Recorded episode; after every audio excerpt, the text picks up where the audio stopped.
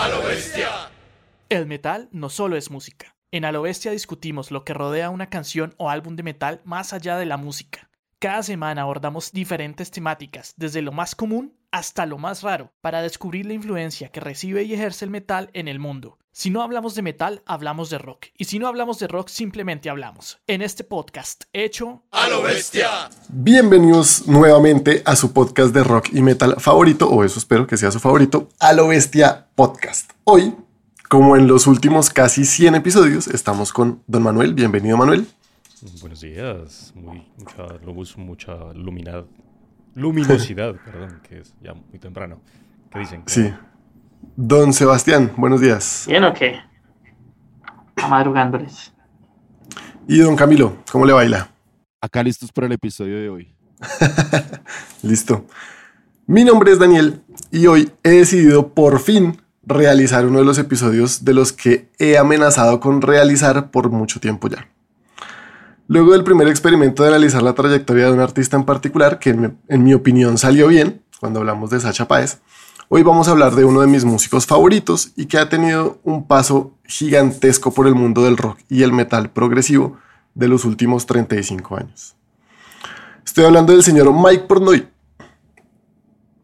La motivación del episodio de hoy, que vengo diciendo que vamos a hacerlo hace rato, viene también del hecho de que próximamente se presentará aquí en Bogotá con su banda The Winery Dogs, que es un super grupo, un power trio conformado por el señor Richie Kotzen en la voz y la guitarra, Billy Sheehan en el bajo y pues Pornoy en la batería, claramente.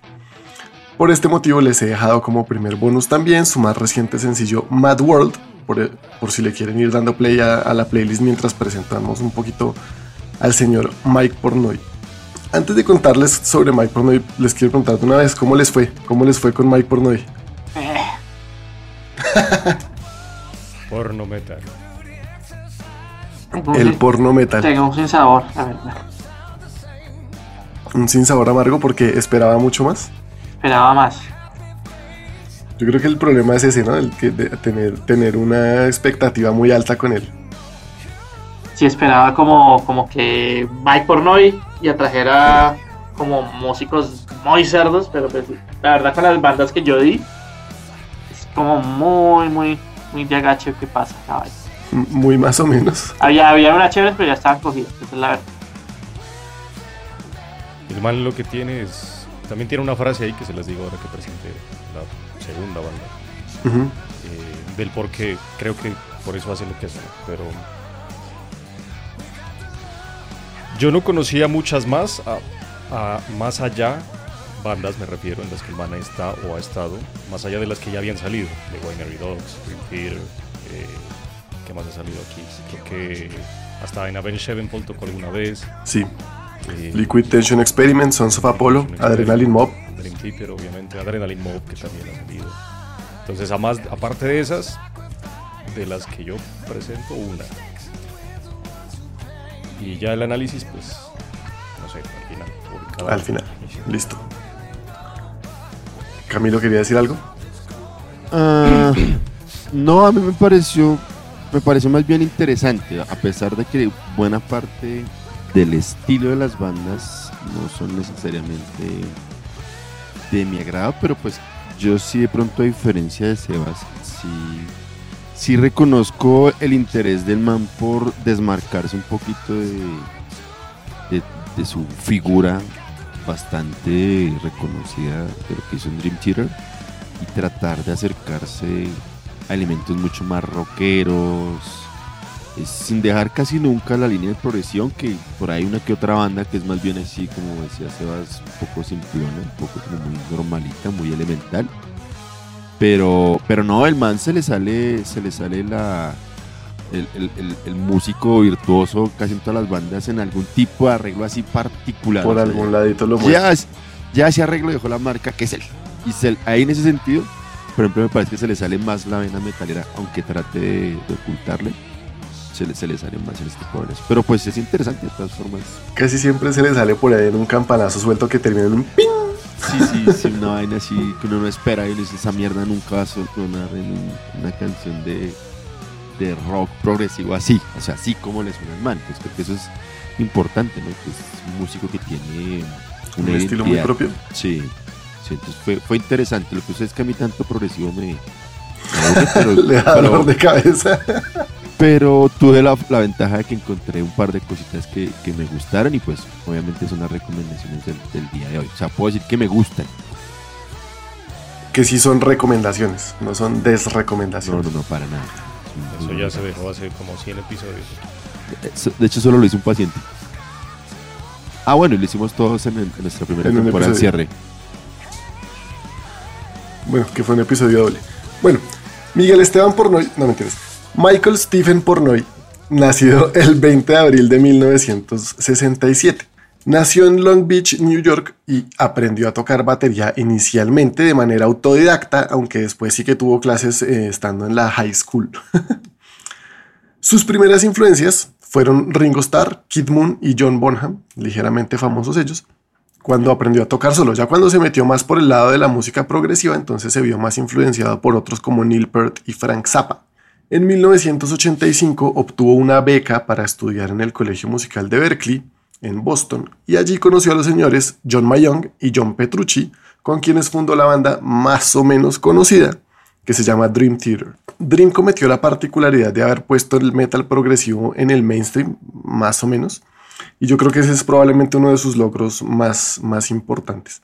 Ellos casi que ahí mismo se salieron de Berkeley y se dedicaron a full a la banda con la que el señor Pornoy estuvo 25 años cosechando éxitos con más de 10 millones de copias vendidas en todo el mundo. Gracias a su talento ha sido reconocido la medio huevonada de 30 veces por la revista Modern Drummer Magazine, incluyendo su incursión en el Salón de la Fama de la Modern Drummer en 2004, siendo el segundo más joven en ser incluido ahí después de Neil Peart a la edad de 37 años.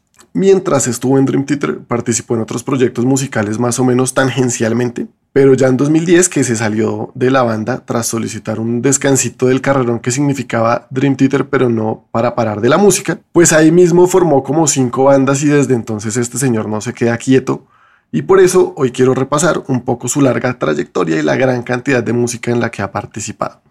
Entonces les dejo un bonus de Dream Theater también con una de sus interpretaciones más increíbles porque pues esa banda ya no la vamos a seguir presentando acá. No, pero eso, eso ni de filtro debería estar acá.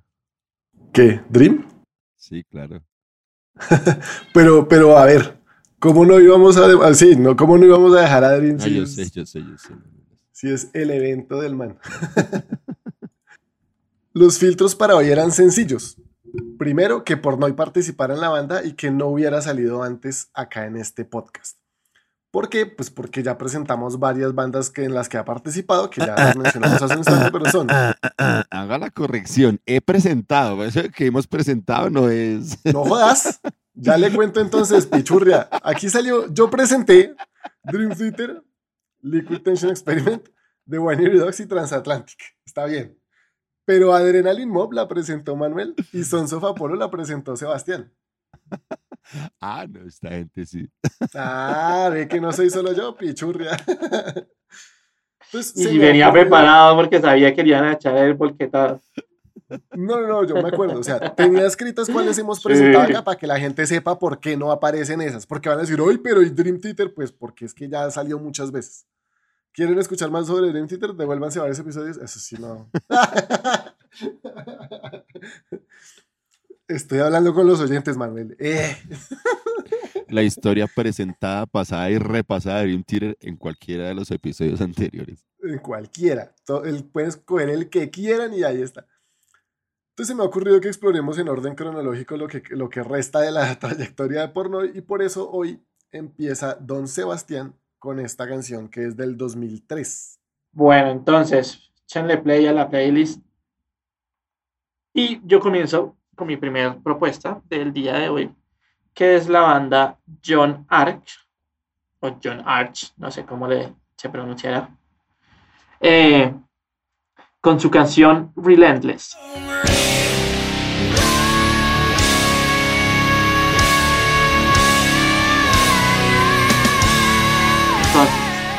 John Arch es el proyecto en solitario del vocalista de metal progresivo y ex cantante de la banda Fates Warning llamado John Maurice Archambault. Entonces ya sabemos que John Arch viene de John Archambault. John Ark. Entonces en 2000 Arch. Archam- Archambault o Archambault, no sé cómo se dice. No, Arch, Arch. Es como Arch Enemy, nunca es Arch Enemy, es Arch. Entonces porque si se dice John Ark y no John Arch. ¿No, no es Arch? ¿No dijo que era Arch? Pues yo dije que eran las dos, no sé. Ahí los dejo para que.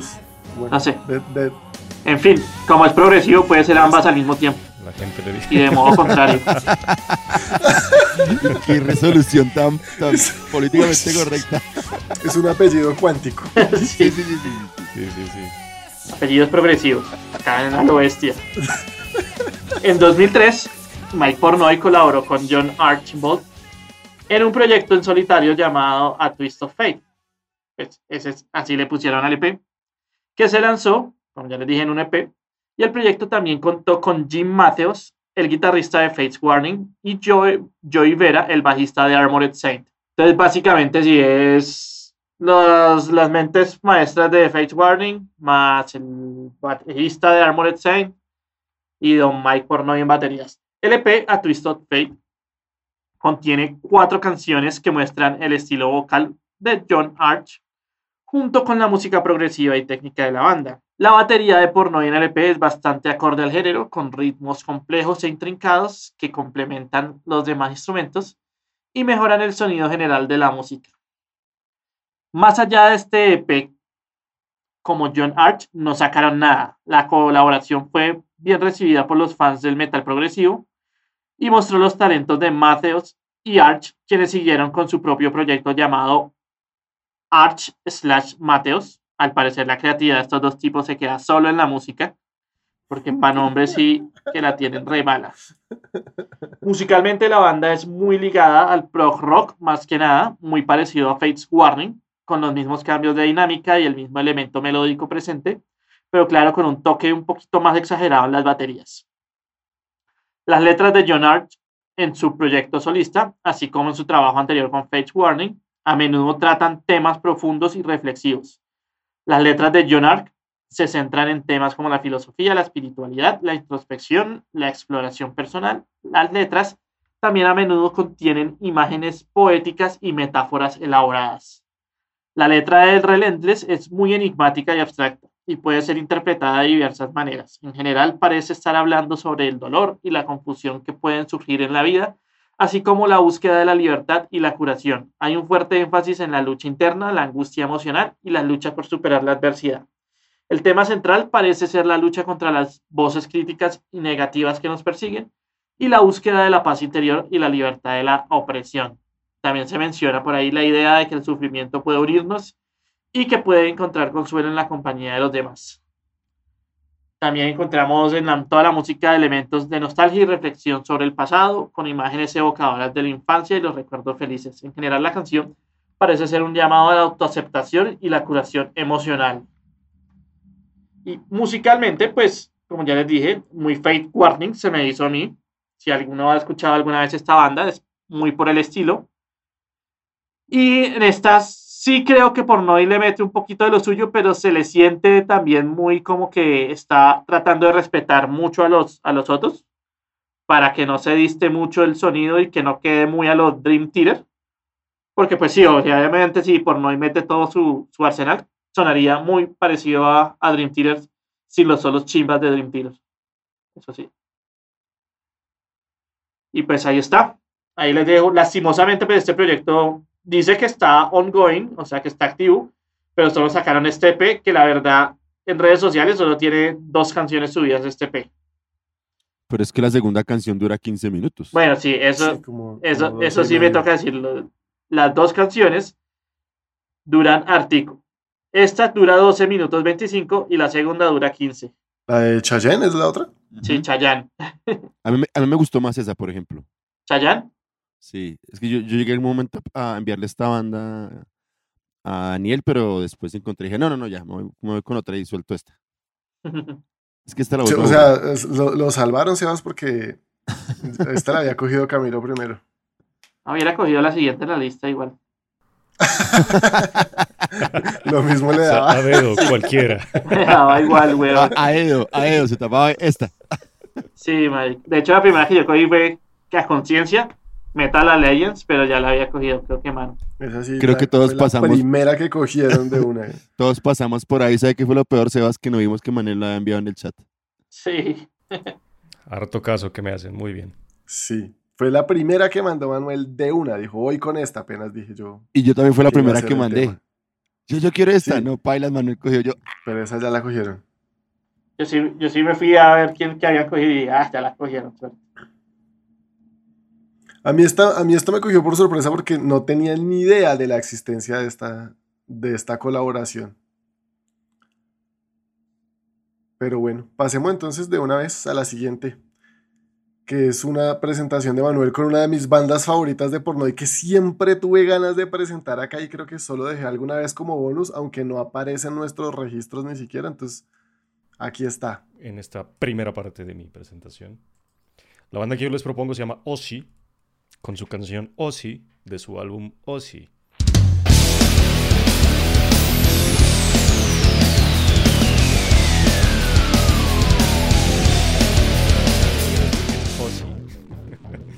Y hasta que yo no investigué sobre la banda, pues porque pues ya sabiendo de dónde vienen las cosas, eh, entiendo la letra, ¿no? Porque si no me parecían muy muy gringos rednecks pedantes, pero ya sé de dónde vienen, entonces ya les voy a contar. Este álbum salió en 2003 y es el debut de la banda, Ozzy, el 17 de febrero con Inside Out. Eh, esta es una banda que nació, se formó en Long, Island, que creo que ahí es Portnoy, según dijo Dani, en New York, en Estados Unidos, en el 2002 y fue hasta el 2013 porque actualmente están on hold, si bien desde el 2013 no han hecho nada más. Ozzy se puede o en su momento se podía también considerar como un supergrupo por la experiencia de sus líderes y sus líderes son dos de los que ya hemos hablado hasta ahora en este episodio. incluso. Se formó en 2003 por el guitarrista Jim Matthews y el cantante y teclista Kevin Moore. Si bien los participantes de Ozzy han variado de un álbum a otro, Matthews y Moore han sido siempre el núcleo del grupo, que ha sido fuertemente influenciado por el rock alternativo y el metal alternativo. Entonces, esto le da una personalidad propia, alejado de ese, de ese prog metal cliché. Pues digo cliché porque pues Dream Theater fue el que lo puso en ahí. Entonces, como se aleja de Dream Theater, pues es bacano y por eso me gusta, ¿no? Jim Matthews, pues obviamente incluye esos muchos años como guitarrista de Face Warning, como lo dijo Sebas, y de la cual hoy en día es el único miembro original, fundador. También tuvo un dueto con John Arch, que lo presentó Sebas en Arch Matthews, la, ahí según dijo él, la originalidad de sus nombres, y otros proyectos por ahí, Titín. ¿no? Y Kevin Moore creció con John Petrucci, obviamente, entre los dos eran amiguis de, de infancia, y después pues formaron la superbanda de power metal progresivo Majesty. ¿What? Junto con John Mayung y Mike Pornoy, a que Majesty después le cambiaron el nombre a Dream Theater. Entonces ahí está. Solo grabó tres álbumes y pues ya después de eso renunció porque ya no le interesaba el metal progresivo. Ya se dedicó más al rock progresivo y a la electrónica. Tiene otra banda que se llama Chroma Key, que es rock progresivo, pero tiene mucha electrónica esa vaina. También es ¿Sí le gusta Chroma Key? unas, unas, porque después ya es muy ecléctico y... y no sé. No jodas. ¿Qué? Si usted que saca el, Que, ese- Ma- que Manuel diga Pero eso. una ¿no? cosa es metal, ¿sí? El industrial, el electrónico, el... Sí, etcétera. El electrodark, pero ya así fritera Stereo Picnic, pues es otra cosa. Dentro de los otros participantes, varios, pues, pero tampoco fueron muchos, de Ozzy se encuentran o se encontraban el bajista Sean Malone, que es de Guardian, Gordian Knot, que también es un grupo instrumental de progresivo, rock, metal, pero también tiene mucha fusión jazz. Que también ya apareció rock, acá, ya ¿no? apareció Porque acá. nos presentó Camilo. Knot, sí. Y obviamente, pues el sujeto en cuestión aquí, el señor Mike Pornoy, quien fue parte de este primer disco de la banda, Chan, del, Ma- Malone es conocido por Cynic, ¿no? También, Toca decirlo, toca decirlo, toca decirlo, sí. también que es progresivo, pues ahí metió algo del asunto. Y eh, quiso parte Mike Pornoy del primer disco de la banda, del, del homónimo, del que lanzaron en 2003. Y otros, en ese álbum también participaron, pues, Sean Malone, como les dije, eh, en el bajo y entre otras cosas. Y parte de lo que me parece que es el sonido del disco, porque no solo está en los compositores y en los intérpretes, sino en quien le metió la mano un poco a la ingeniería y el señor Steve Wilson. Steven Wilson, perdón. Entonces, pues también se nota ahí un poco de, de, cambios y de fritera en el intervalo del disco, sobre todo. Esta canción es la segunda del disco, la que les presento, Ozzy. Y, y el medio del disco, de las 7 a la 9 más o menos, es un disco de 13 canciones. Eso es más, más Porcupine Tree, más Steven Wilson, más... Es, pero son bacanas. A mí me encanta este disco. Y el segundo también. Son bien bacanas por eso. Entonces también creo que ese man es que le mete la mano ahí, donde mete la mano, deja su, su firma y su, y su sello. El segundo, como lo dice Dani, pues se llama Free, que es del 2006. Después sacaron dos más, Blood del 2009 y Fire Make Thunder del 2012 y hasta ahí llegó. En 2013, pues On Hold hasta el sol de hoy. Pero su último baterista conocido fue Gavin Harrison, porque Pornoy eh, salió antes de eso. Entonces, hasta ahí está. Gavin Harrison, el de Porcupine Tree, es otro que es una máquina la hijo. Sí, señor. ¿De dónde viene el nombre Ozzy? Ya mucho más antes de decirles la, la, la música. Eh, toman su nombre en honor a la Oficina de Influencia Estratégica, o en inglés, Office of Strategic Influence, que de hecho así es el nombre del disco, no es Ozzy, sino es Ozzy es un, una sigla, es el nombre completo, Office of Strategic Influence, que fue una, una controvertida agencia gubernamental de corta duración que el Departamento de Defensa de Estados Unidos estableció a fines de octubre del 2001, en respuesta a los ataques del 11 de septiembre de ese año a las Torres Gemelas en, en Nueva York y al Pentágono y otras partes al mismo tiempo, ¿no? Según BBC News y otras agencias de noticias, el propósito de la OSI era difundir propaganda y desinformación pro George Bush en países extranjeros. Pero en 2002, Donald Rumsfeld, que era, fue un secretario de defensa bajo pues, el gobierno de Bush y renunció en 2006, fue citado diciendo que la OSI había sido descontinuada en, en, nombre, a pesar de que sus actividades aún continuaban. Pero para cuando la banda OSI se formó en 2003, la otra OSI, la Oficina de Influencia Estratégica, ya no existía como departamento oficial. Y de aquí es de donde entiendo la letra, porque la letra es bien corta. Dice, odio cuando la verdad se revela, odio cuando no tenemos un Kiro, odio cuando el enemigo viaja, porque es terriblemente no americano o antiamericano. Entonces me parecía que era como una propaganda muy proamericana y todo, pero pues obviamente están describiendo la misma canción, se llama así como el álbum, están describiendo es lo que la agencia pretendía hacer, mejor dicho. Esta es una de las que influyó mucho en, en todas las políticas de vuelos que tenemos hoy en día, porque todo lo tomamos de Estados Unidos, que se intensificó después del 11 de septiembre, ¿no? Por eso es que tenemos que llegar tres horas antes al aeropuerto y pasar por miles de controles, sobre todo los latinos viajando a Europa o a Estados Unidos antes de... ¿Y quitarse los zapatos? Hasta todo, todo, viejo. Antes no era así, antes del 2001 no era así, todo lo cambió el 11 de septiembre. Pero es bacano, ese disco es bacano. Los otros no les he puesto atención, la verdad, pero el disco sí es varía bastante y es un tiene rock, tiene electrónica decente y tiene electrónica frita Steven Wilson. Es bacano.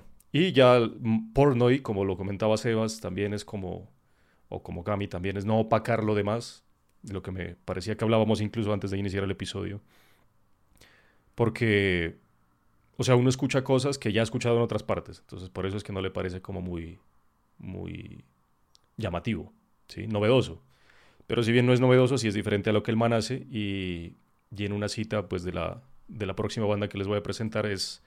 El man no solo trata de alejarse de, de Dream Theater para hacer cosas diferentes, sino pasarla bueno, pasarla sabroso y tocar cosas chimba, sentirse bien, sin necesidad de promoverse como talento, sino meterse, fluir. Y sí, en todas las bandas, pues sea lo que sea, el man no raya en la banda. Le da es como eh, prioridad y protagonismo a, los demás instrumentos. Sí, mire que yo me encontré ahí de rebote un artículo sobre Twisted Sister, en la que después de que falleció AJ Pero, el baterista de, mucho tiempo de la banda, para hacer su gira de, de 40 años medio de despedida, trajeron a Mike Pornoy para que pues, los acompañara. Yo me interesé en esta búsqueda, yo no sabía. Mike Pornoy.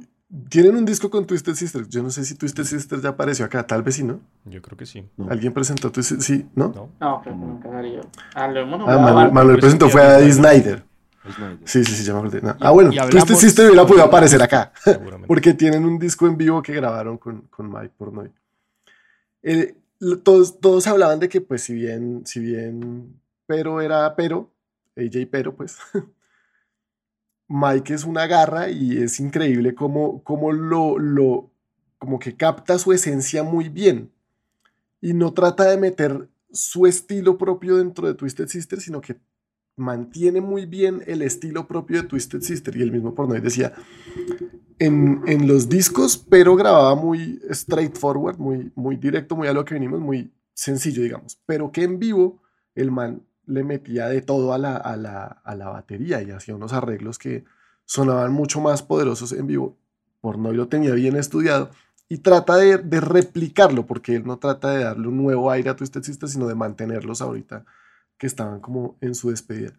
Y todos opinaban eh, eso, que, que es increíble cómo el man lo, capta también, que obvio, obvio no es lo mismo, pero, pero, pero es una chima poder contar con Pornoy para, para esa gira. Porque si todos extrañan a Pero, pero, pero Pornoy les ha funcionado perfecto. Entonces sí, yo, yo siento es un poco eso, que el man no, no trata de destacar, sino de, de entrar en el, en el mood de lo que esté haciendo la banda en, en la que esté. Porque si bien no ha, no ha estado en metal extremo, pues pase- pasemos a la siguiente propuesta de Sebastián, que me, les confieso que me cogió completamente fuera de base porque igual no conocía ninguna de las dos propuestas con las que llegó Sebastián hoy. O sea, a pesar de que no quiso hacer la tarea, sí, igual no dejó de sorprenderlo.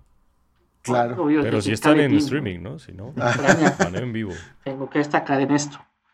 O sea, organizó la lista de bandas de pornoid de la más caleta a la menos y simplemente fue cogiendo ahí la que seguía. Pero bueno, las que ya habían tomado.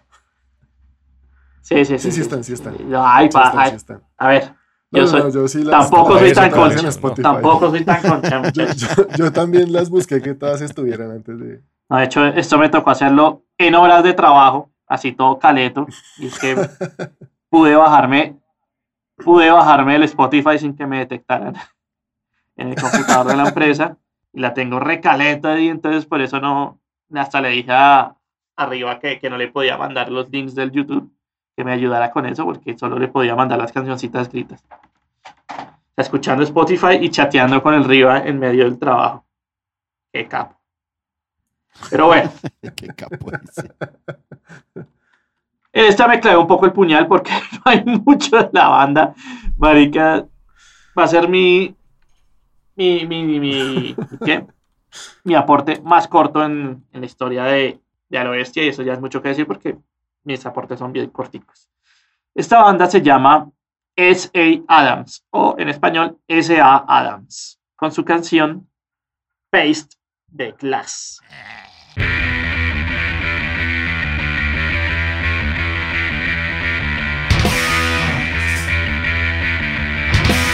Entonces, este es un proyecto del señor Adam Barbazo, quien es un productor y músico más bien underground de la escena norteamericana, en donde ha grabado y autoproducido sus propios proyectos, comenzando con la banda The Fury, banda de heavy metal, con la que tocaba a finales de los 80 y con la que le teloneaba muchas veces a Manowar y otras bandas de, de la época. Luego de disolver esta banda, forma este proyecto llamado S.A. Adams en 1992, en el cual busca mezclar, para mí es como una mezcla de heavy metal con punk, con un poquito de thrash, algo de metal alternativo. Y con la banda ha editado un total de 8 álbumes, todos autoproducidos por él mismo, siendo el sexto álbum llamado Unearth del 2010, en donde, pues, de donde sale esta canción, que ya les dije llamada Face the Glass y en donde cuenta con la aparición de Mike Pornoy en batería en todas las canciones, pues él le hace la batería, en donde pues Pornoy no es que destaque mucho, pues las baterías son más bien de un corte bastante directo, siguiendo la música sin tratar de complicarla o adornarla mucho. La se nota que acá en este proyecto en específico está diciendo vamos a, a punkearla y a tocarlo más planito posible, pues sin dejar que se suene ponchudo.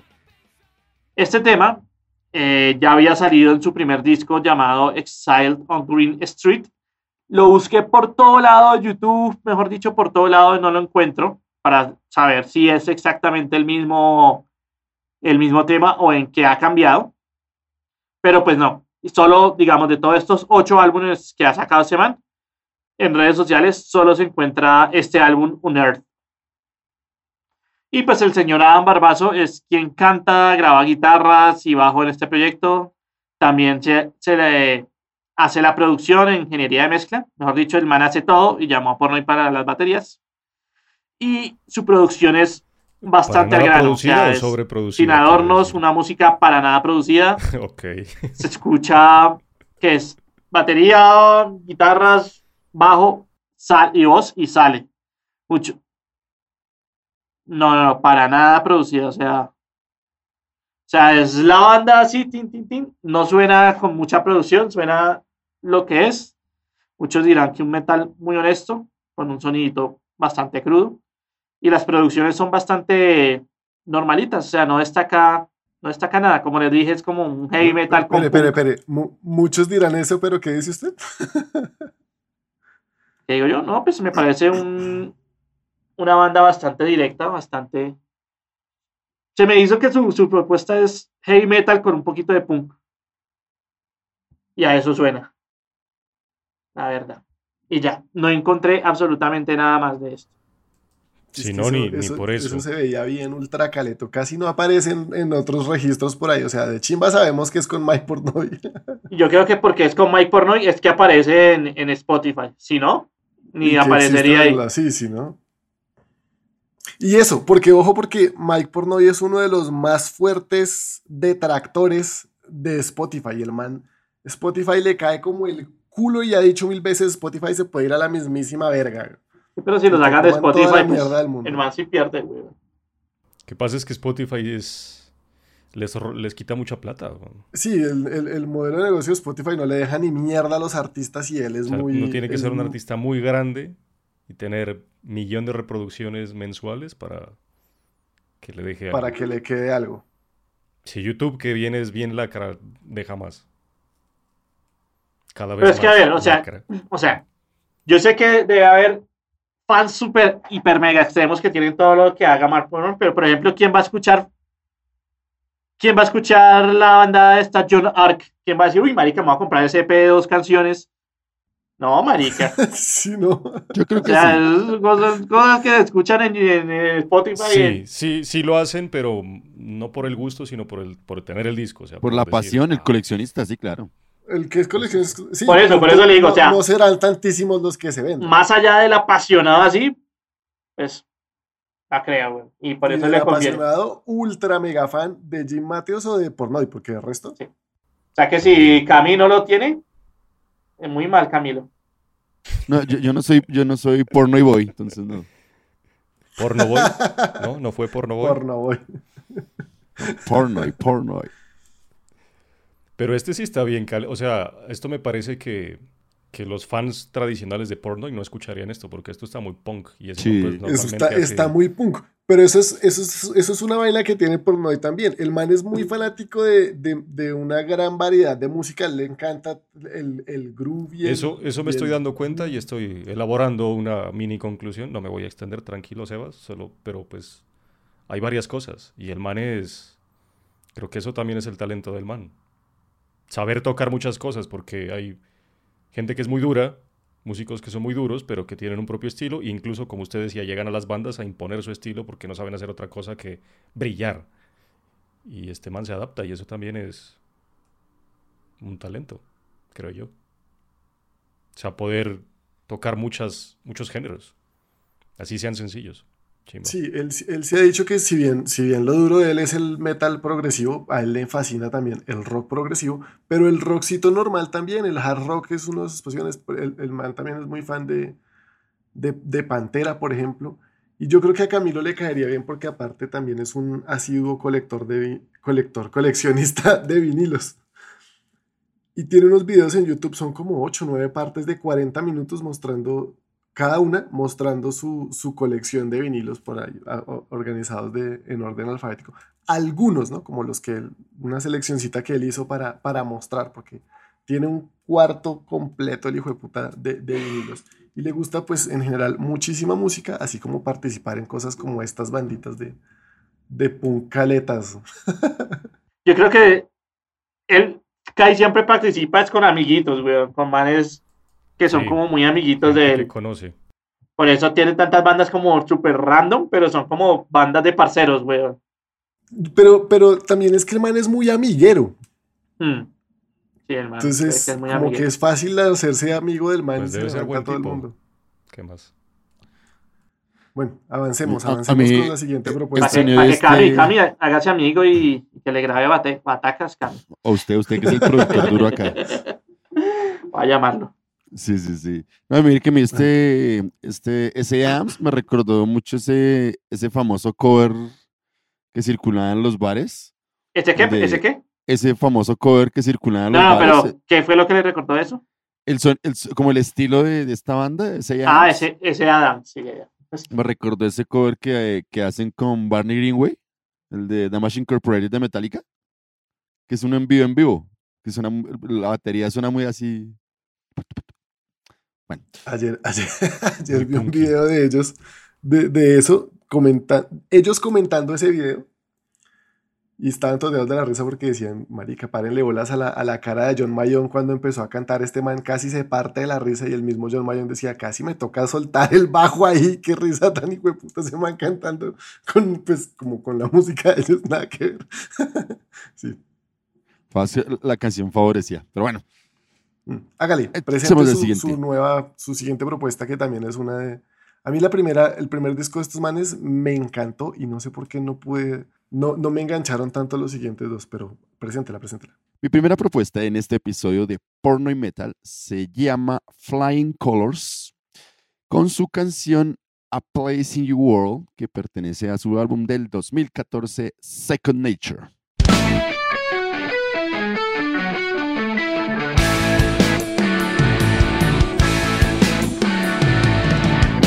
Esta banda pues surge por allá en el 2018, pero el primer disco de ellos aparece en el 2012. Este Second Nature es su segundo álbum de estudio porque el tercero oficial, o sea, el tercer lanzamiento oficial de ellos es un álbum en vivo. Entonces, hasta ahí es lo que se conoce de estos muchachos.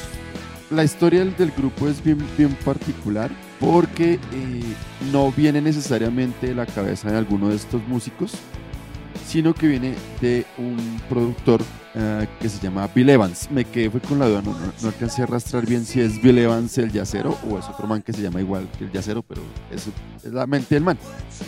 La intención era crear un, combo, un grupo con un combo de músicos que estuvieran dentro de la línea del progresivo, es decir, una música muy bien elaborada, con un mon- montón casi que de especialistas cada uno en su instrumento, pero que a su vez fuese una música que pudiese llegar a muchos públicos, que fuese una música digerible, no por ello eh, ligera, no por ello pop, sino que tuviese su grado de complejidad, pero que se permitiera llegar a, a sus públicos. Entonces de allí que este señor es el que empieza como, como con la idea de, de armar este parche, entonces empieza a, a reclutar a los músicos, ¿cierto? Que de hecho algunos ya habían tocado antes, porque lo que decían ahorita, ¿no? Este man es muy amiguero, entonces como que terminan muchos amiguis tocando después en varios grupos, en varios proyectos.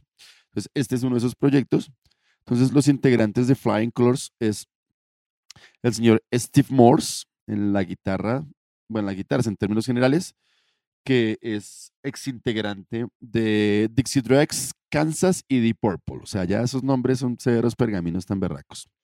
El señor Neil Moore, que está en los teclados, en las guitarras, también eh, canta en varias canciones del disco, obviamente hace eh, los coros. Tu, tu, tu. El señor Dave LaRue, que es el bajista, que es un músico también con una amplia trayectoria y entre lo que se destaca, pues fue bajista de- de- por varios años de Joey Satriani y pues obviamente es músico casi que de planta de la banda de Steve Morse. Y pues por su pollo, por su pollo, el señor Mike Pornoy. Me falta un integrante, pero ya voy para allá.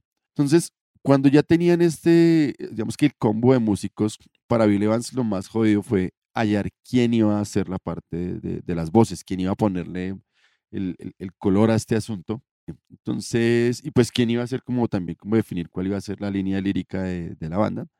Entonces, buscando y buscando y buscando, entonces encontró al señor Cassick McPherson, McPherson, perdón, de una banda, de esa yo no, no, no tengo muchos referentes, que se llama eh, Alpha Ref, que es una banda como country, cositas medio pop, ahí del, sur de los Estados Unidos. Y pues para esta época acaban de lanzar un, disco que tenía un montón de matices y le llamó mucho la, la atención a, a Evans, lo convocó y el man dijo que de una, que él siempre había soñado con, con hacer un proyecto así con, con los super músicos. Y aquí me, me llama la atención algo importante y es, obviamente ya estaba entonces el combo de músicos, pero Bill Evans, él simplemente iba a actuar como productor ejecutivo, es decir, iba a poner la plata, pero él no se iba a poner a sentarse a trabajar con estos manes, porque entendía que muchos, todos estos manes pues son, son difíciles de, llevar para el mismo corral. Entonces les puso el productor, es decir, básicamente que esta banda tiene un, un sexto integrante que sería su productor ya con el que hicieron todo el asunto de estudio y los mezcló y toda la, la cuestión, que es el señor Peter Collins. Famoso porque ha trabajado con cualquier montón de artistas, o sea, Bon Jovi, Alice Cooper, trabajó con cuatro discos de Rush, bueno, mantiene un montón de pergaminos en su trabajo. Entonces de allí que Evans dijo, este es el que necesito para que le ponga línea toda esta plaga. Y de esa manera, pues todos empiezan a hacer eh, sesiones, pequeñas sesiones de jam para empezar lo que sería la escritura de su primer álbum. Lo graban en diferentes momentos. De hecho, los, sobre todo en este segundo disco, el Second Nature, lo graban sobre todo en los estudios de, de, los mismos integrantes, ¿cierto? En, medio de sus giras y sus compromisos, van grabando y van eh, haciendo ajustes. Entonces Collins volvía y remezclaba los temas, le agregaba cuando querían hacer por ahí algunos arreglos para darle más complejidad a la música, entonces volvía y los grababa. Morcho, o sea, el man estuvo todo el tiempo, todo el proceso de, de parte de composición. O sea, me refiero es acompañándolos a los músicos, dándoles también como la orientación del, del, trabajo sonoro, bueno, muchas cosas. Entonces es un grupo bien, bien interesante en medio de, cómo se concibe este asunto. Por eso el último trabajo que, que sacaron es un álbum en vivo, pues porque llevan ya unos años sin tocar y pues deciden que hay que, volver a mostrar. Creo que en el álbum en vivo, según lo que revisé, hay, hay un par de canciones nuevas. Y de resto, pues todas pertenecen a sus, a sus primeros dos discos. Entonces, eh, así como datos, datos gruesos, datos generales de, de, Flying Colors, la canción, que es como el, el, el elemento recurrente de Flying Colors, son canciones muy, muy de luz, muy de esperanza. Esta canción, A Place in Your World, ¿cierto? Es como, sí, como, como perdonemos lo que ha pasado y tratemos de, de darle otra oportunidad. Digamos que de entrada puede entenderse como una canción romántica de dulzonga, pero hay varios versitos que pueden ayudarle a uno a pensar que tiene una intención un poco más amplia en ese asunto.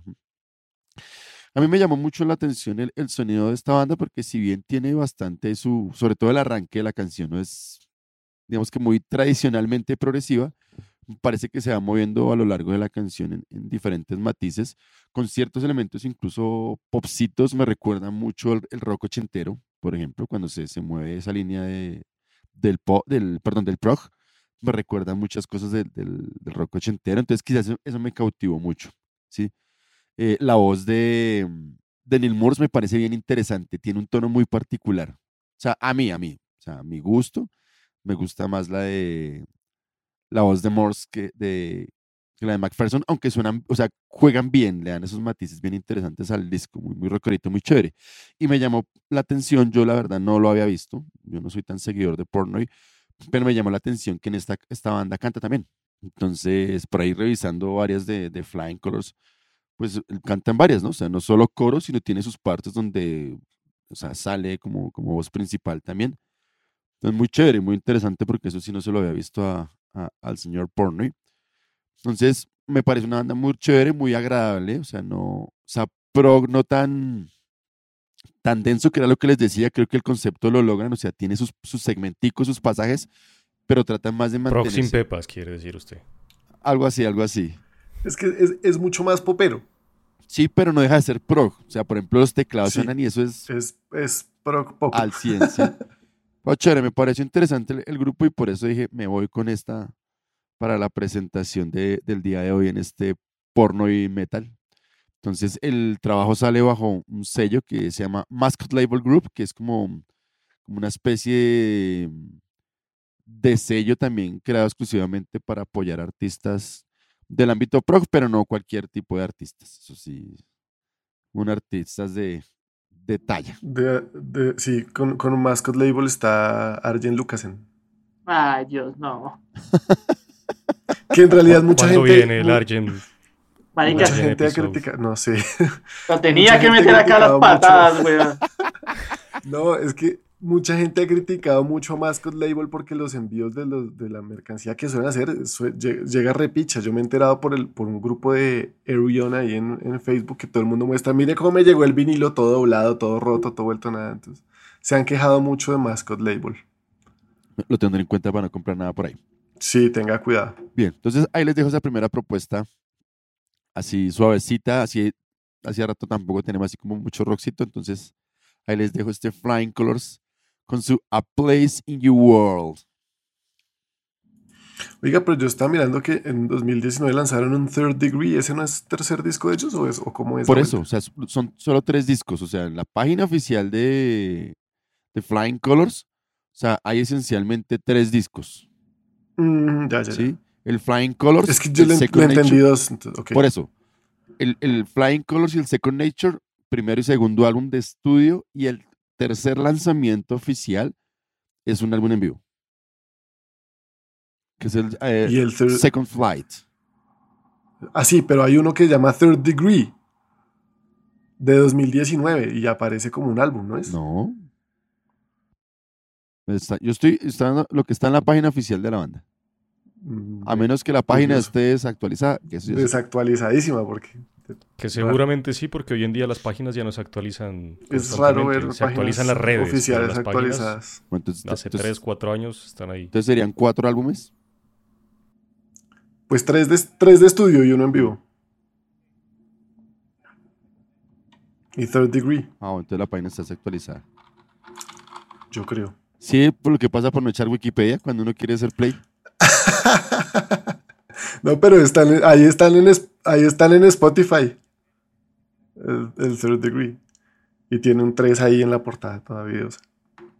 Bueno, sigo yo entonces con, con mi primera propuesta del día, que se llama Alien Frequency de la banda Big Elf.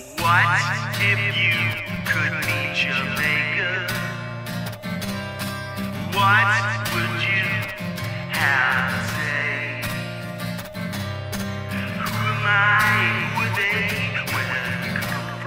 Elf es una banda de rock y metal progresivo formada en Los Ángeles en 1991 por los señores Damon Fox y Richard Anton. Al principio se mantuvieron como una banda muy underground, pero lograron una gran fanaticada en ese ámbito. Entonces eran, eran un hit underground. Al principio se mantuvieron como... Ah, no, perdón. Así lanzaron en 1996 un primer EP que se llama Closer to Doom, que los estableció más o menos como los papás, entre comillas, del Doom psicodélico.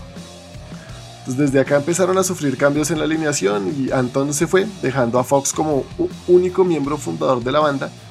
En 1997 grabaron un álbum, pero no fue sino hasta el año 2000 que Record Heaven, un sello discográfico sueco, les lanzó el disco y los puso a girar en Escandinavia, donde consiguieron un bajista de reemplazo, por fin, que es el señor Duffy Snowhill, quien sí sigue en la banda hasta hoy.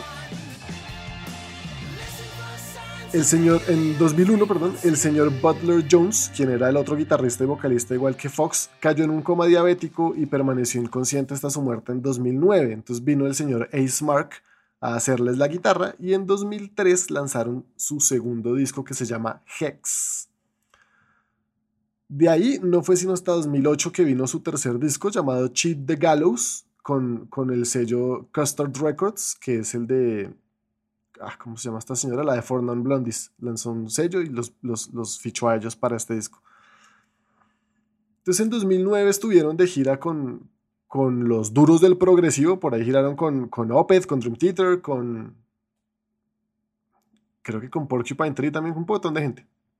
Pero en 2010 los echó la disquera y entraron en un hiato indefinido. Entonces Mark Ace se fue, se fue Steve Frothingham, que estaba en la batería desde el 95.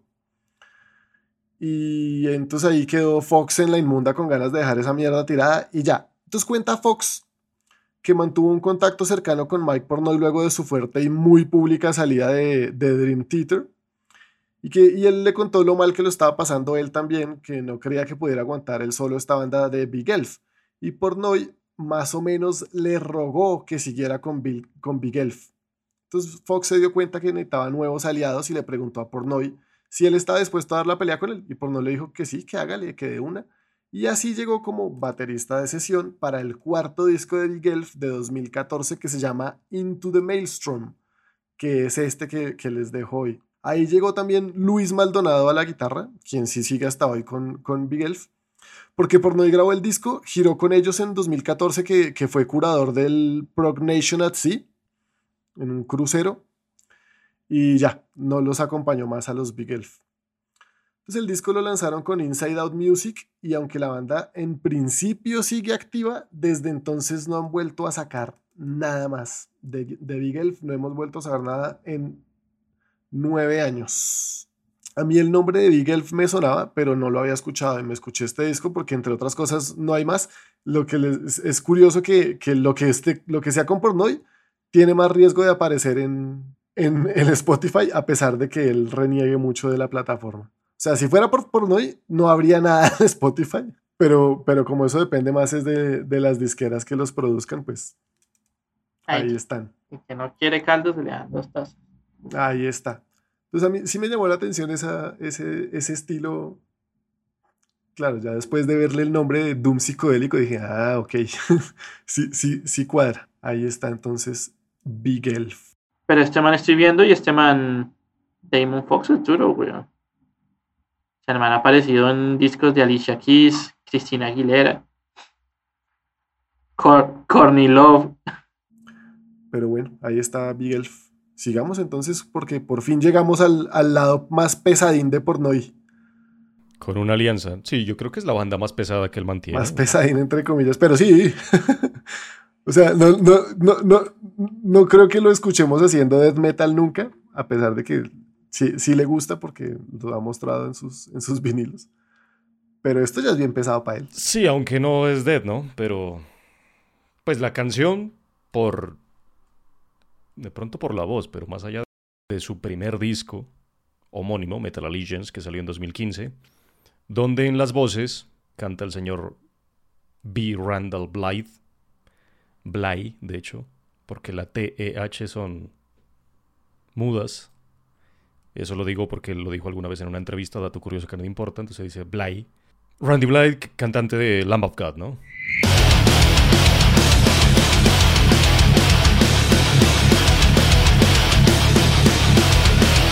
Este disco salió bajo Nuclear Blast, sello con el que siguen y siguen sacando sus discos. Es una banda que también se formó en Nueva York. Todos estos manes ahí, incluso los integrantes, creo que todos son de allá. Eh, en el 2014 en Estados Unidos, ¿no? ¿Quién es Metal Allegiance? ¿Quiénes son Metal Allegiance? Es un grupo o un supergrupo estadounidense formado en Long Island, de nuevo, todos ahí. Sobre todo, quien fue, quien es el cerebro, es el bajista y compositor y productor también en ocasiones, Mike, Mark Mengi, que ahí no es ninguno de los otros más conocidos, más que importantes. Poco después de esto, este man reclutó al bajista David Ellefson, ex Megadeth, al señor Alex Skolnick, que ha salido aquí muchas veces, varias veces, con Testament y con su proyecto trío solitario, eh, solitario, trío de jazz, perdón, de Alex Skolnick Trio, y obviamente al señor Mike Pornoy, sujeto en cuestión del episodio. Aunque el grupo no tiene un cantante principal oficial, por lo general contratan músicos invitados, ¿sí? Bueno, invitan músicos, otras veces los contratan para que contribuyan con voces, o también otros músicos con partes de guitarra y demás eh, en sus grabaciones de estudio y espectáculos en vivo, pues tienen unos más recurrentes que otros, ¿no? La banda tocó por primera vez en vivo, oficialmente como Metal Allegiance, en el Motorboat Cruise de Motorhead en 2014, un año antes de la publicación de su disco homónimo, el Metal Allegiance del 2015, ¿no? ¿Quiénes son? Pues ya se los nombré. David Ellefson en el bajo, Mark Mengi, que es productor, pero también toca el bajo. Esta banda tiene esa particularidad que tiene dos bajistas. Alex Skolnick en la guitarra y Mike Pornoy en la batería. Mark Mengi se encarga más de la, de la composición, porque el man es el que escribe la mayoría de las canciones. Y, y Ellefson pues es el que más toca en vivo y graba, ¿no?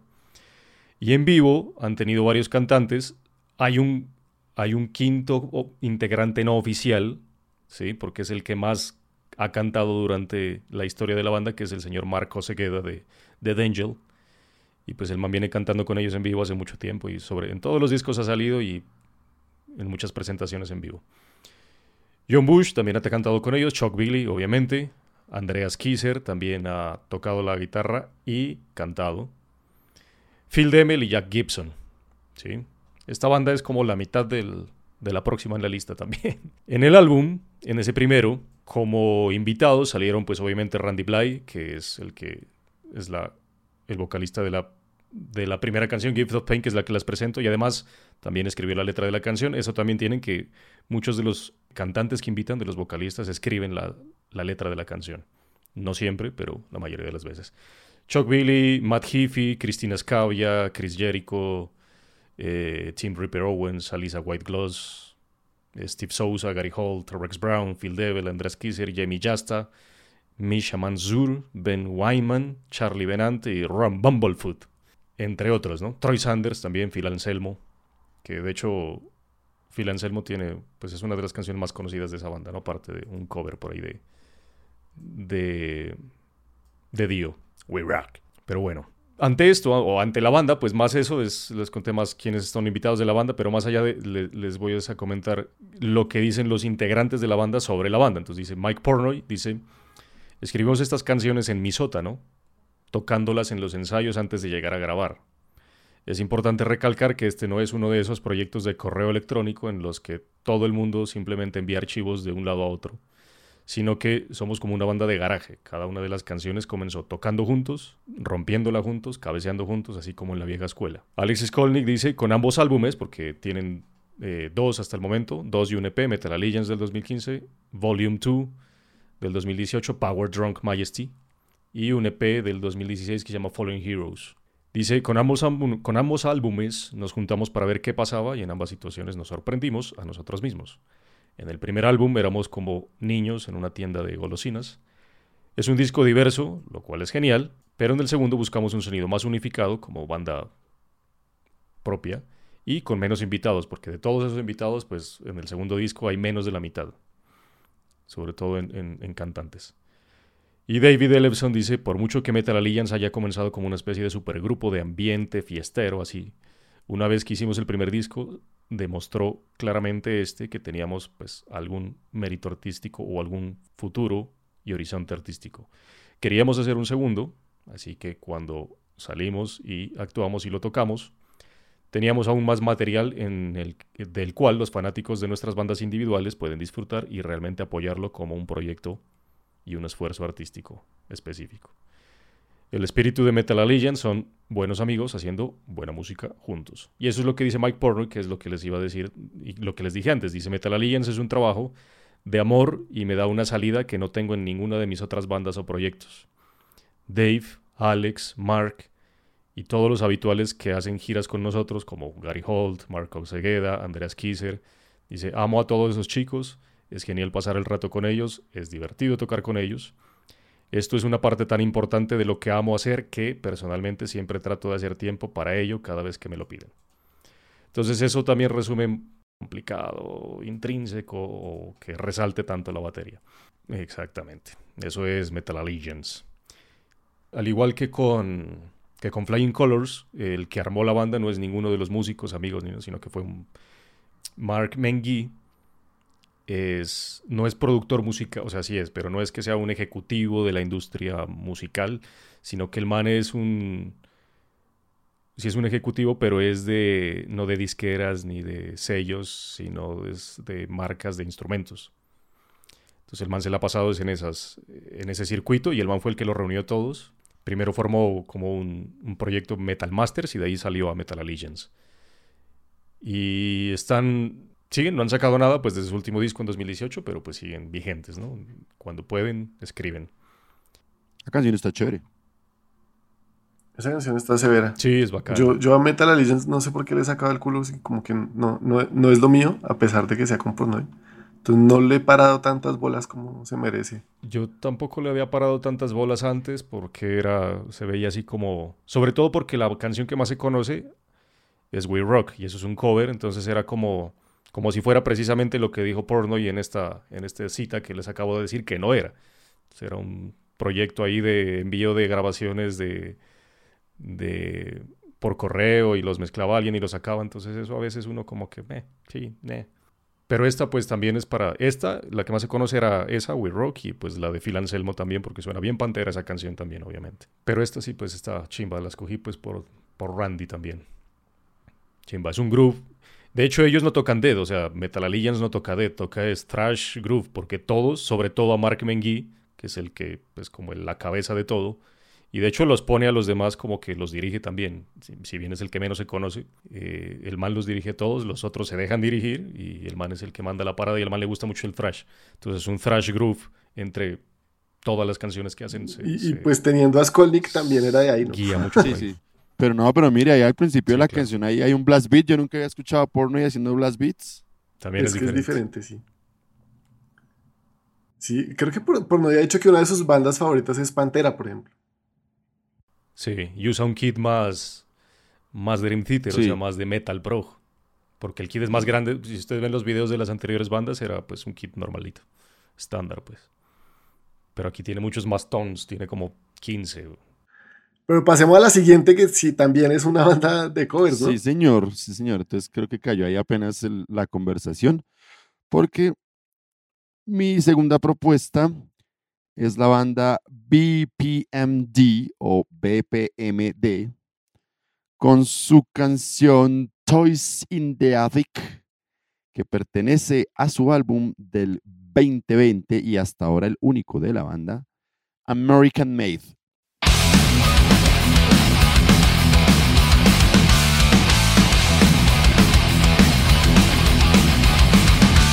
Básicamente, este American, eh, perdón, este BPMD es también un supergrupo de músicos reconocidos que deciden unirse para hacer, en este caso, un tributo a grandes bandas de los 70s particularmente. Entonces todo, todo este álbum es un álbum de, covers muy bien producidos. Es un álbum en vivo, de pronto como pasaba con una de las bandas que mencionaste, Sebas, sino que es un álbum producido estudio, donde entre otros artistas hacen covers de Ted Nugent, de Willie Dixon, CC Top, Lynyrd Skinner, Oster Cole, Van Halen, James Gunn, Mountain, Grand Funk Railroad y pues la, la canción que, que presento el día de hoy es un cover de, de Aerosmith, es ajustado un poquito más trasherito pero muy cercano a... Uy, no me lo hubiera imaginado. weón, ¿qué tal? Sí, no, yo también me sorprendí porque yo no, ni idea cuando es que Aerosmith y yo, Sí. vea pues. Entonces, la banda... Bueno, díganos, díganos quiénes son los que están ahí porque este vocalista no es el de Overkill. para allá iba justamente, ¿cierto? Entonces, el nombre de la banda responde básicamente pues al, al apellido, excepto en el caso del vocalista responde al apellido de cada uno de sus miembros. Ah, bueno, mentira, no. Lo siento. No, no, no, al apellido, ¿sí? Por eso dije que la excepción es él, porque es, eh, entonces la B es de Bobby Blitz, el vocalista, en efecto, estimado Sebas, de la banda Overkill. Toda una leyenda en el asunto del trash, no cabe la menor duda al respecto. Eh, la P, pues adivinen de quién viene. La M, eh, la M es del señor Mark Mengi. no, Mark Mengi, perdón. Mark Mengi, que en este caso es el bajista y pues digamos es más conocido por su trabajo con, con Metal Allegiance. Y la D es del señor Phil Demel, quien es guitarrista, entre otras cosas, de Violence y Machine Head, ¿cierto? Ya aquí Bueno, ya, ya, no- ya no está Machine Head, pero. no, no, no, por eso es ex. Entonces, pues, es un combo también así durísimo de, de gente, en este caso sí, todos en, en la vertiente del metal. Eh, yo tampoco tenía muchas referencias de Mark Mengi, pero ahorita ya que Manuel nos hizo ahí la introducción. Creo que queda más que claro que ese man está en la vena metalera del asunto. Está en la juega. Sí. Esta debe ser como la cuarta banda de pornoy que se llama así con los, una sigla con los Sí. apellidos de los. Porque hay una que es PSMS, que es Pornoy, McAlpine, Sherinian y Sheehan. Incluso con, con Steve Morse y, y- y Neil Morse tienen otra banda, aparte de Flying Core, donde están y se llaman también es por los, por los apellidos de los manes. O sea, esa, es, esa es una recurrente de las bandas de porno. Pero bueno, entonces, eh, Y, y este de Toys pro, in the Attic, es- como los les... progresistas son los que tienen ese, esa tendencia. La, la vanidad de que los progresivos, los el- progresivos, progresistas. Es como, es como RPPR. Ya lo bestia. Algo así, algo así, sí, sí. Vamos a hacerlo, vamos a hacerlo. Entonces, proyectos musicales pendientes que tenemos en este podcast, vamos a hacer ese. Entonces, la, banda es básicamente es un tributo, como les decía, a bandas insignias eh, americanas. Esa sí es como la, eh, la condición allí. Solo son bandas de los Estados Unidos. Hacen esta colección, hacen unos ajustes y lanzan este disco en el 2020 y es básicamente hasta ahora la única producción hecha eh, por la banda como producto. Y tampoco hay mucho que decir. Este disco pues sale, eso sí, bajo distribución y apoyo de, de Nap- eh, Napalm Records. Entonces, tam- eso es otra característica, ¿no? Casi aquí todos los las bandas que han presentado son apoyadas por grandes dist- disqueras, ¿no? Century Media, por ahí. Bueno, mucho Inside Out. Inside Out, bueno, todas, todas las duras del asunto están por allí. Digamos que eso es básicamente este, este, este BPMD. La canción es, es curioso porque aunque la canción suena tan fuerte, la canción también es medio, medio dulce, medio, medio romántica, pero me gustó mucho un- una frase Aerosmith, pues. del, del- Sí, sí, sí, sí. Sí, pero es que us- usted difícilmente se, se va a asemejar esa canción con la adaptación. Ah, no, no, no, pues ya que usted lo dijo, si no. Sí, sí, no, no, no, yo me imaginé, y no, yo he escuchado canciones de Aerosmith que son así más bien farreras y más bien así como el descontrol, y uno pensaría que esta canción, por ejemplo, Toys in the Attic, pues haría mención a una vaina así, con el sabor que le meten todos estos manes, pero es una canción, de hecho, es, es much- más bien medio romántica, medio, medio empalagosa, pero me pareció muy bonito el, el cierre de la canción, que es lo que voy a leer, y con eso termino mi presentación. Y dice así. Sin embargo, aquí está la noche, el verano, todavía en mi corazón, estaba ciego. Un tiempo para que los recuerdos regresen con demasiado dolor y anhelo. Así que mejor guardo estos sueños como juguetes rotos en el ático de los recuerdos de mis ayeres. O sea, uno escucha esta canción y en la vida. Eso suena a puro despecho, y pues. Suena pura publicación, pues suena pura publicación de Cami los domingos. eh, eh, pero.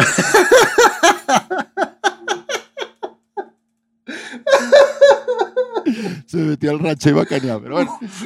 no, Dios, horrible que hijo de puta. No, Iba a decir que esta hubiera podido entrar en el episodio. El de plancha, de uh, sobrado, sobradísimo, hermano. Pues yo no, yo no la conocía, o sea, cuando me puse a mirar de qué habla la letra, que está pachanguera, o sea, está buena la adaptación. Cuando la letra, yo, marica, va en otra línea, o sea. O sea, me, me quedo pendiente escuchar bien cómo es la, la de Ross porque me quedé leyendo. Yo creo que va a tocar. Pero porque me quedé leyendo fue comentarios sobre la canción y el, el- el mismo guitarrista dice que tuvo que hacer ahí un, un reto particular de, de armar una línea de guitarra en medio de las dos que tiene la canción original de Aerosmith, que van haciendo cosas distintas. Y pues obviamente darle todo el, el toque y la línea trashera pues para que coincidiera con lo que, con la intención del Yo, estoy escuchando el tema, pero el tema sí es bastante, bastante pesado, pues rockerillo. Si tiene el, si es rapidita, pues. Sí, sí, no, no, y es que original. Aerosmith tiene, tiene canciones rápidas, o sea... Sí, sí, sí tiene el ritmo, pero sí la, la trashearon totalmente. Sí, para claro. Sí, claro, tenía que serlo, pero yo quedé sorprendido con esa letra. Yo, uy, pero bueno, interesante. Entonces, ahí les dejo, les dejo esta, esta tonada trashera romántica con BPMD y los Toy in the Attic de, de Aerosmith. Esa de BPM es otra que no tenía ni idea de su existencia, para que vea. Hoy, hoy me sorprendí descubriendo más cositas de...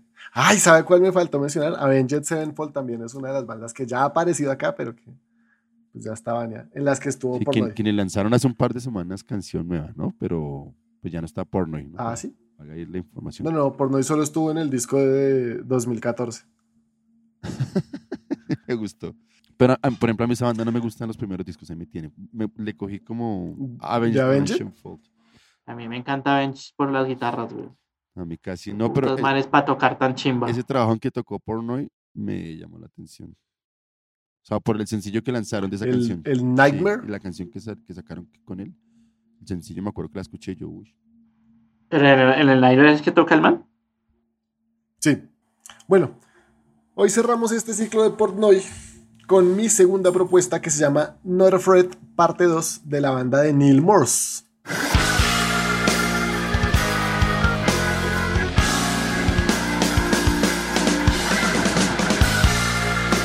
Neil Morse, que ya lo hemos mencionado aquí un par de veces, es el segundo amor verdadero de Mike Portnoy, después de pues, Dream obviamente.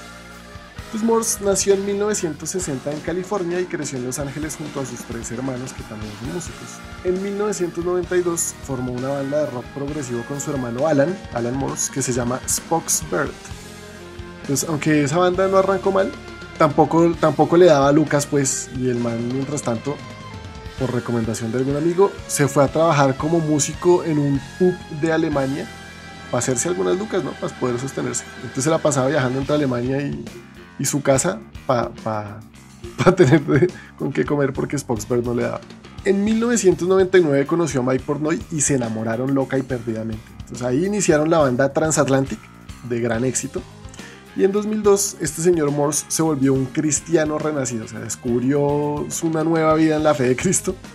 Y en su carrera en solitario empezó un pocotón de discos conceptuales de rock progresivo cristiano.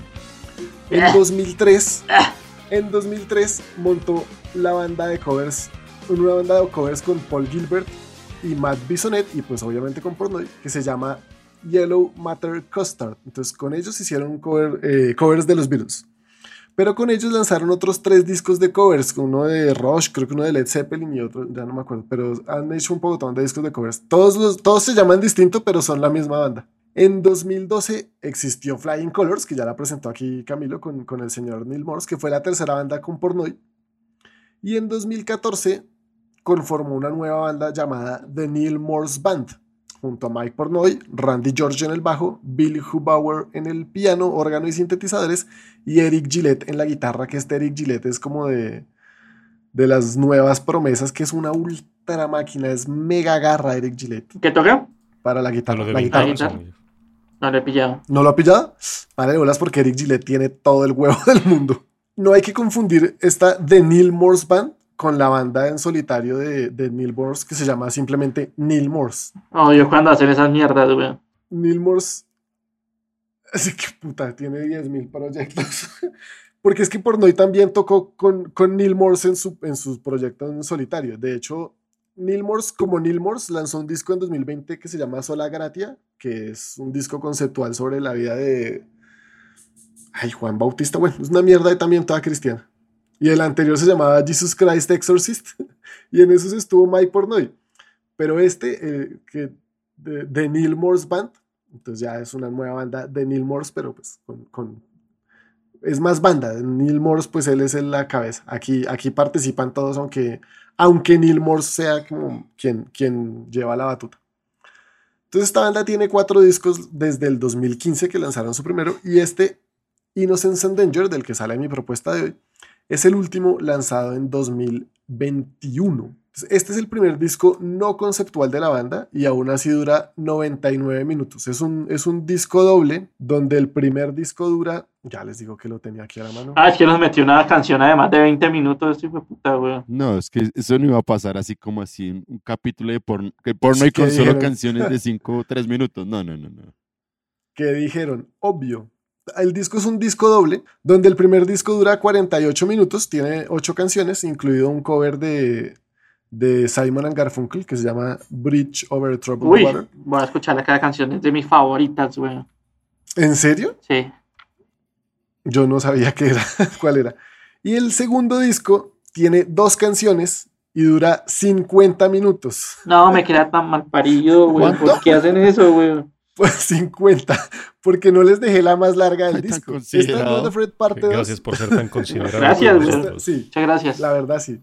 Y, y- Esta y- no- sí, y usted que me estaba, me decía en el capi- en el episodio ese de canciones de las bandas que se les va la olla diciendo que la de Black Sheep Wall era largota, mire, esto ya se pasó de bacán. Pero ¿cuánto duraba esa? Como 35 No, minutos, ¿no? Esa 25. tiene un huevo. ¿Ah, Sí. sí? Pensé que era más larga. 25. No, pero es que 50, maricas. El disco 1 se llama Innocence y el disco 2 se llama Danger. Esta Nota Fred parte 2 es la primera del disco 2, dura 19 minutos con 32 segundos. Y la segunda se llama Beyond the Tears, dura 31 minutos con 22 segundos. Entonces ya me dio pena dejarles una tan larga, pero obvio teníamos que dejar un tema de los largos de Pornoy porque el man, el man mismo alguna vez mandó una lista con como 40 o 50 canciones de él que duran más de 10 minutos. Y hay unas de más de 40, o sea, sobre todo con Transatlantic que sacó un disco de una canción que duraba como 55, 75 minutos, una mierda así, una cosa absurda, ridícula. Este disco tuvo la particularidad de que lo grabaron durante la pandemia, más o menos los cogió grabando la pandemia, por, los, por lo que les tocó quedarse encerrados en, en el campamento de grabación. Lo cogía, lo cogía aburrido, lo cogía aburrido, por eso. Sí, no, Pues, menos mal. ya- ya entiendo. Él sí, decía, él sí decía, menos mal pude reunirme con otra gente aparte de mi familia y poder seguir haciendo música. Entonces ellos llamean un montón, se reúnen a, bueno, ¿qué vamos a hacer? Porque, porque este disco tiene un documental de cómo lo hicieron, aunque en YouTube no está sino, sino el tráiler, donde hablando de la, de la originalidad para, para ponerles nombres a sus bandas, el, el tráiler empieza con los cinco miembros de la banda sentados en un sofá siendo entrevistados por un entrevistador que no aparece en cámara, que les pregunta como, bueno, vamos a hablar un poco de, de la banda, cuéntenme, por ejemplo, cómo se les ocurrió el nombre. Se cagan todos de la risa de la Neil Morse Band. Ahí está entonces mi segunda propuesta del día de hoy con The Neil Morse Band, que obviamente teníamos que presentar a Neil Morse y obviamente teníamos que presentar un tema de más de 10 minutos porque si no, no sería un episodio sobre Mike Portnoy. Si les soy sincero, todos los temas de la playlist me gustaron. ¿Sí? Hasta aquí. Hasta acá. Este, en este ya... ¿Iba- ¿Íbamos bien? Íbamos bien y al final. Es que, juepucha, yo después de enterarme de que Neil Moore se volvió cristiano, como que entiendo en gran medida cosas de su música con ese órgano que suena muy como de iglesia, unos coros muy gospel. Entonces, de pronto por eso me ha costado un poco, por eso me ha costado un poco de pronto las bandas de, de Neil Morse con, con Pornoy, aunque siempre tienen algo que, que- que encanta por ahí, pues a mí. ¿Cómo, cómo les pareció entonces? ¿Qué, qué dice Camilo? Sebas ya- Manuel ya dijo que le gustaron casi todas. No, no, chévere, lo que yo le decía al inicio, me parece, No sabe que la canción hubiera podido ser buena si fuera más cortica, más canción. No tanto silencio. sí. ¿Cuál esta? Si fuera más canción que atrevido ese Sebas. Sí. Hijo de puta. Semejante grosería. No, lo que yo le decía al principio, o sea, parece que de todas formas hay que reconocerle a, a- bueno, mentiras, ya es bien sabido, también corrijo mi guachada que acabo de decir, es bien sabido, o sea, la, la habilidad y la calidad de Mike Pornoy como músico. Y pues para uno que no es fan del man, es interesante ver que es, puede ser un baterista camaleónico. O sea, es capaz de adaptarse al estilo de las bandas, eh, darle, darle su estilo sin necesidad de robarse el protagonismo dentro de las mismas y no dejando de ser el man. O sea, me parece que eso es, es bastante, bastante destacable dentro de lo que escuchamos el día de hoy. O sea, pasar de bandas de, de rockcito progresivo bandas con un- una propuesta un poco más pop, si se quiere, pero escuchando cosas también que están muy en línea de, de- punk y viejo hard rock o la línea más pura del progresivo. O sea, es interesante que el man se mueva entre esos matices y, y destaca eso. Yo creo que eso es importante de entender, ¿cierto? De entender y pues cuando uno no es conocedor de lo que el man hace, pues porque porno y es, es el músico y es la personalidad dentro del ámbito de la música que es. Más allá de lo que obviamente su base está con Dream Theater, pero con todo lo que hemos escuchado el día de hoy, yo creo que también podemos ver es justamente el que el man se ha movido, o sea, el man se ha arriesgado a hacer cosas distintas y eso también tiene un mérito, desde donde yo lo entiendo y lo veo, muy importante. Y recuerde que The Dream Theater salió hace ya 13 años, ¿no? Entonces, eso ya es harto, harto rato. Hay muchos fanáticos de Dream que todavía no lo superan y están esperando que Mike Portnoy regrese, a pesar de que con Mangini ya lanzaron como seis discos. Sí. Mire que por eso me volví a ver el, el documental, pues porque a mí me gusta la batería, es como el otro instrumento que me mueve a mi harto y volví y me vi el, el especial del asunto. Entonces, por ejemplo, cuando... De las Sí. audiciones, de cuando consiguieron Sí, baterista, y, ¿no? por ejemplo, hablando del asunto que fue que Manuel que, que lo mencionó, o sea, los bateristas que solo le imprimen su sello. Y ahí, por ejemplo, en ese, en ese documental uno puede ver ese problema, por ejemplo, con bateristas como... Marco no, no, no, no, Miniman. No, no, Miniman es una chimba baterista. hubo- eh, hubo- Miniman es una garra. Pero Derek Roddy, no, uno- Derek, Roddy, que definitivamente el man, o sea, no pudo. O sea, el man es baterista pesado, pero pasada vaina no pudo. O sea, de hecho, en esa audición fue el baterista más flojo. Yo me acuerdo que hubo uno que la, la prueba era la del bonus, la prueba dura era la que les dejé hoy de bonus, la de, de, de Dance of Eternity. Y hubo uno que la, la- las bitió todas Sí. ahí tratando de darle a la canción, pero Derek fue Roy. como, Sí, Ah, sí, fue sí. sí, y, ese fue y la prueba no, jam no funcionó. fallaste, amiguito. ¿no? O sea, no. son cosas distintas. Entonces yo creo que eso es interesante ver ahí en, en ese asunto. O sea, Y me dio cagada con Aquiles Priester, que casi ni siquiera puede llegar a Estados Unidos. ¿Y qué pasó con Aquiles o qué? Él se presentó, él se presentó a las audiciones para ser baterista de Dream Theater y tuvo un problema con la visa y luego con el equipo y casi no logra llegar a Estados y Unidos. se weón. equivocó Qué también en la presentación, o sea, en audición. O sea, no, el man quedó aburrido. El man era consciente que no lo, no lo había podido hacer bien a pesar de haberse preparado, pero pues jugó en su contra las, las vainas. Yo me voy a quedar una chimba ahí. Sí, claro. Aquiles. Aquiles Sí. maestro, güey, y ese Sí, sí, un sello Pero- propio. Pero también sí. creo que pasó, o sea, ma- así como, a- eso es mi, mi criterio, pero creo que así como le pasó a, Re- a Derek Roddy, que es un baterista así de, de extreme metal, creo que Aquiles Priester, aparte de sus problemas de llegada y todo el asunto con el equipo, creo que también primó su estilo hacia, hacia el power, ese tipo de cosas, que tampoco iban del todo con la línea de Dream Theater.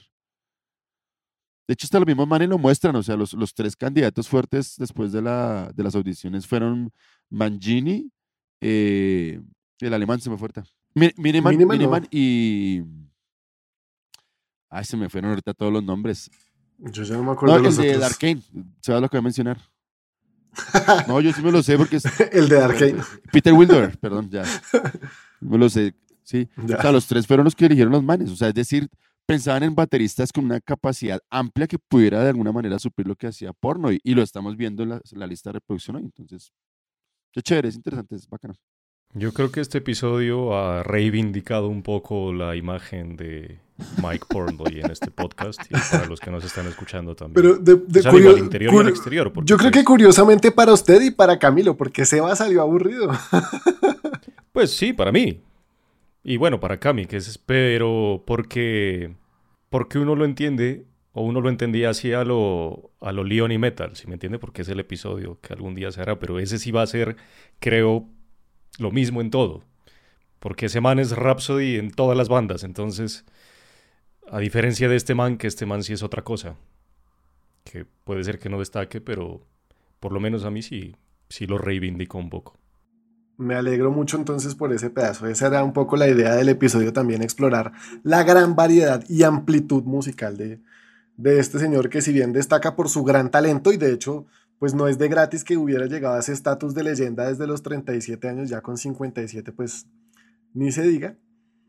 Entonces aquí les dejo a este señor Mike Portnoy que no nos queda yo creo que más que desearle un feliz cumpleaños ahorita para el 20 de abril y recordarles a ustedes que nos pueden escuchar en su eh, plataforma de podcast favorita desde Apple Podcast, Google Podcast, eh, TuneIn, Stitcher, Deezer, Spotify. ¿Qué me falta? Amazon Music Amazon Music. que nos pueden encontrar en nuestras redes sociales en Instagram, Facebook y YouTube como A lo Bestia Podcast, arroba lo Bestia Podcast, debemos estar en, en todos, que tenemos una cuartel principal en Simplecast como www. eh, ¿cómo es? alobestiapodcast.simplecast.com que tenemos un Patreon donde si les gusta lo que hacemos pueden ir a apoyarnos allá desde, desde Patreon con donaciones chiquitas desde, ¿cuál es la más chiquita? ¿5 dólares? ¿Un dólar? Uno, uno. Tranquilo. Uno, ¿no? Uno. O sea, si nos quieren gastar el tinto, severo. Y hasta acá, con este podcast que, como siempre, sigue siendo hecho A lo bestia.